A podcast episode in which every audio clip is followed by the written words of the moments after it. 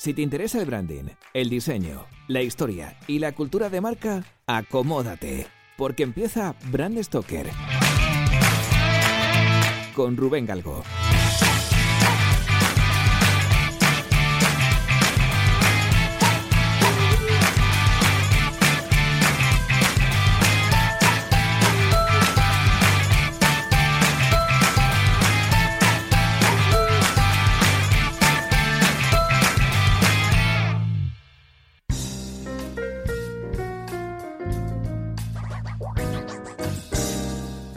Antes, cuando se compraba un pantalón o un aparato de radio, era necesario pagar en efectivo, o cash, pero ahora se recurre a las tarjetas de crédito y débito. La mayoría de las personas lo hacen por la comodidad de no tener que llevar todo el dinero encima, mientras que otras la usan para comprar artículos que simplemente no pueden permitirse.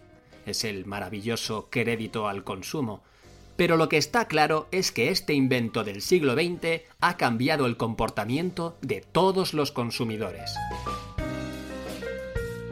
A principios de 1900 empezaron a aparecer las primeras cuentas de crédito en las tiendas.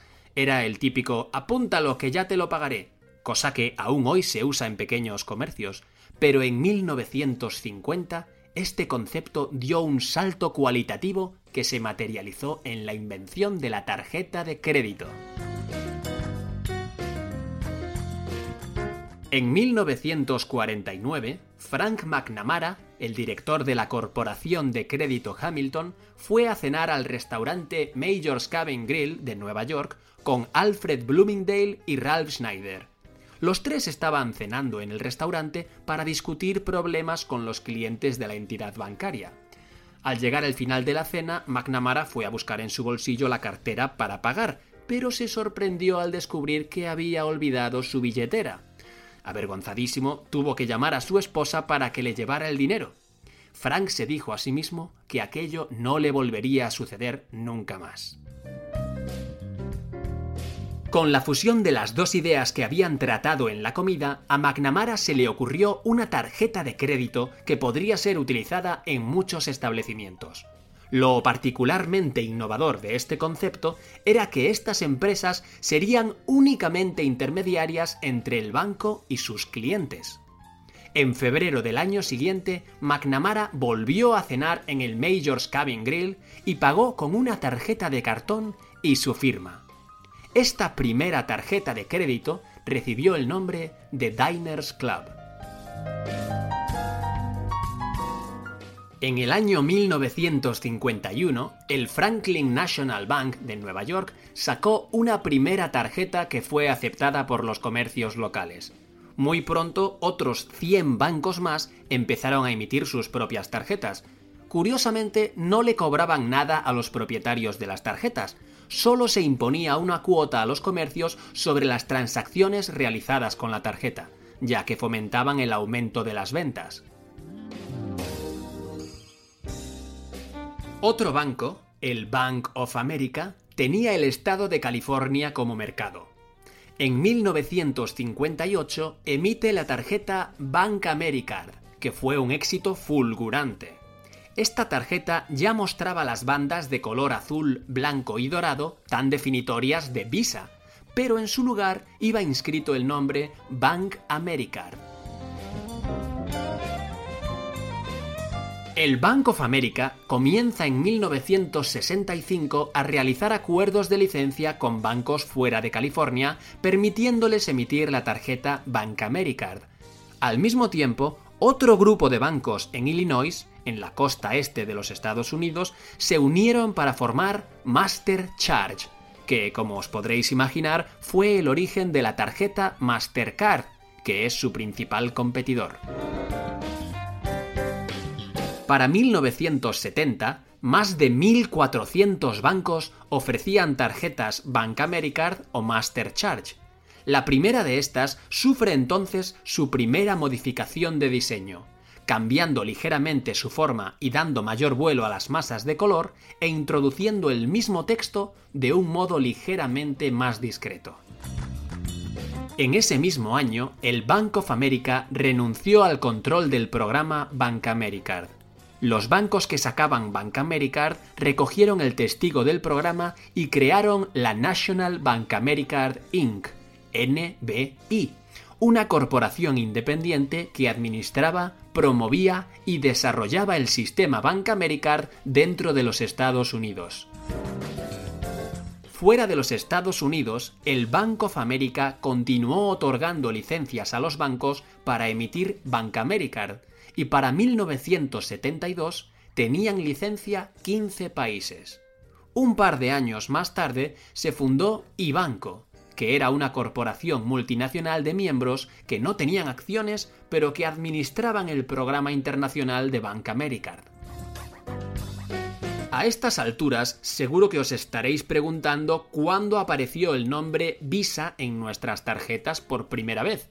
Pues bien, en los años 60 del pasado siglo, en muchos países había resistencia a emitir una tarjeta que estuviera asociada con el Bank of America, aunque se tratara solamente de una asociación nominal. Por esta razón hubo un cambio de naming en estas compañías. En 1976 la Bank Americard se convirtió en la tarjeta Visa, reteniendo sus bandas azul, blanca y dorada. La National Bank Americard, por otra parte, cambió su nombre a Visa USA. E Banco se convirtió en Visa International. Tras este categórico rebranding, la marca siguió ajustando su diseño de acuerdo al signo de los tiempos, y en plena apoteosis del consumo, la marca sufre un nuevo cambio de diseño. El nombre Visa se sitúa en la parte superior de esta, acercándose a la imagen popularmente reconocida en todo el mundo. Posteriormente, la marca sufrirá pequeños ajustes en su diseño. En 1992, las manchas de color se reducen un poco y la tipo amplía sus dimensiones para ocupar el centro de la franja blanca. En 1997, la tarjeta modificó su diseño y con esta excusa la tipografía se engrosa ligeramente, lo que a simple vista se percibe sobre todo en la S, que se lee con mayor facilidad. Entre 2000 y 2006, Visa continúa adaptando su imagen y el cambio más relevante es el asta de color oro que se exhibe en la V. Desde ese momento se empieza a ver la marca Visa esencialmente como logotipo. Sí, recordad que todos los logotipos son marcas, pero no todas las marcas son logotipos. Es decir, un logotipo es la representación gráfica de una marca exclusivamente tipográfica, aunque erróneamente se usa para referirse a imagotipos, símbolos, isologos y logos por igual. Como vimos en el Bran Stoker que le dedicamos a Lipton Tea, el deporte es un magnífico escaparate donde asegurar la relevancia de la marca. Visa entró en este juego en 1988, cuando se convirtió en patrocinador oficial de los Juegos Olímpicos de Seúl. Desde entonces ha estado presente en todos los Juegos Olímpicos, según varias empresas de neuromarketing, el impacto de la marca aumentó un 30%, lo que años más tarde les llevó a firmar un acuerdo con la FIFA para ser patrocinador oficial de todas sus competiciones. Pero vayamos a algo más reciente. Seguro que recordáis los Juegos Olímpicos de 2012. También aquí Visa revolucionó el mundo publicitario redefiniendo el concepto de alegoría con su brillante campaña de publicidad para los Juegos Olímpicos de Londres. En ella se veía al hombre más rápido del mundo, Usain Bolt, haciendo una acertadísima alusión a los valores de rapidez e inmediatez en el pago con estas tarjetas durante los 90 segundos de duración del spot. Tan solo dos años después, en 2014, la marca sufre un cambio, cuando menos, curioso. Suprimieron uno de los rasgos de identidad más reconocidos de su branding, el color oro. Las primeras tarjetas eran de color azul y oro para simbolizar las colinas de California, pero posteriormente el oro se asoció al lujo y al prestigio.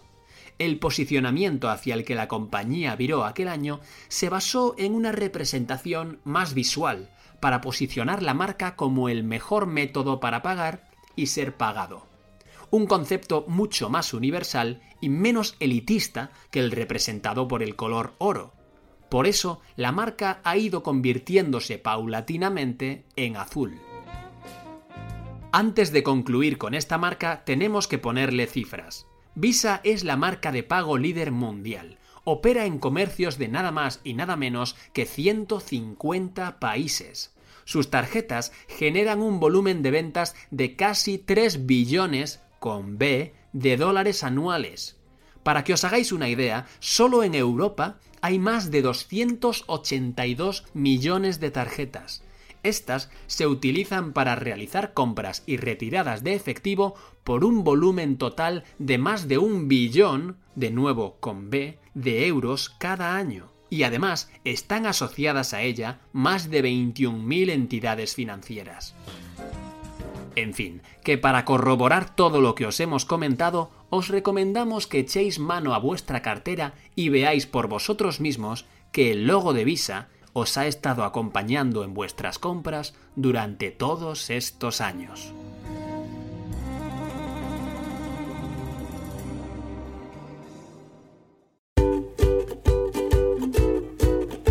Pues hemos llegado al final de este programa de Brand Stoker y como siempre tengo que deciros que ha sido un placer. Pero antes de echar el cierre quiero recordaros que podéis apoyar nuestro trabajo de dos formas muy sencillas. La primera es realizando vuestras compras en Amazon a través del enlace de afiliados que tenemos en nuestra página web. Y la segunda es haciendo mecenas de Brand Stoker en iVoox.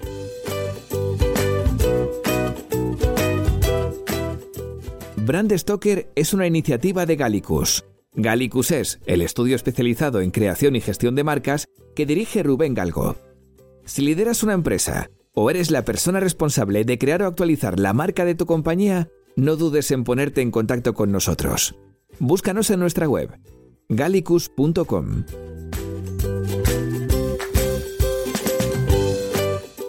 Ya sabéis que nos podéis seguir en Twitter, Facebook e Instagram donde nos encontraréis con el usuario Gallicus Branding, o si lo preferís, me podéis seguir a mí a través del usuario Crenecito.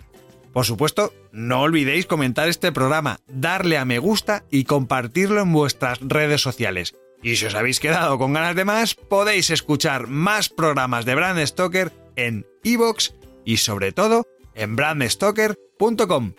Muchas gracias por estar ahí y recordad, como dijo Paul Rand, el diseño es simple. Por eso es tan complicado. Hasta el próximo programa. ¡Chao!